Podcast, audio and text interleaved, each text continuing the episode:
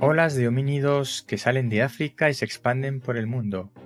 A mí me enseñaron así los orígenes del hombre.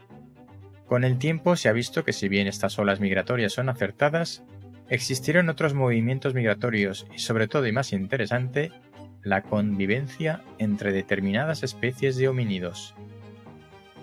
Hoy, tus genes de Neandertal. Hola, soy Ignacio y estás en el décimo hombre, porque cuando nueve personas estén de acuerdo, una décima está obligada a llevar la contraria. Actualmente aceptamos la convivencia entre neandertales y sapiens durante más de 10.000 años, algo impensable hasta hace poco, donde se estimaba que solamente se habían, habían convivido estas dos especies de homínidos durante aproximadamente mil años. Pero bueno, se ha demostrado que no, que han sido 10.000, que son muchos años.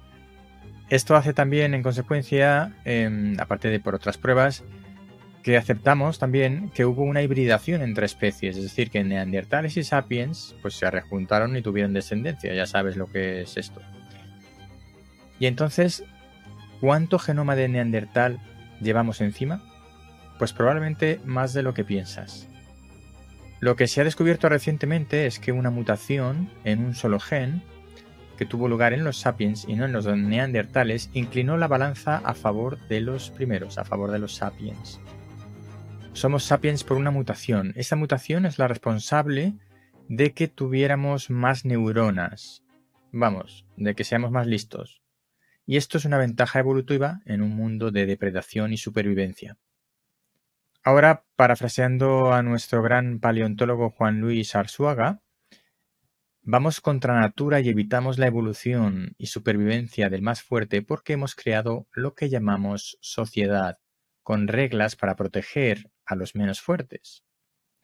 Bien por el sapiens, ¿no? Digo yo. Los neandertales desaparecieron hace 40.000 años por su déficit en adaptación al medio ambiente. Algunos homínidos actuales sin embargo, parecen descendientes de aquellos por su comportamiento.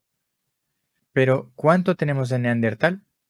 La realidad es que tenemos entre un 1,5% y un 2,5% más o menos de genes neandertales, y además posiblemente vinculados a la mayor probabilidad de sufrir enfermedades como el colesterol o la artritis, entre otras.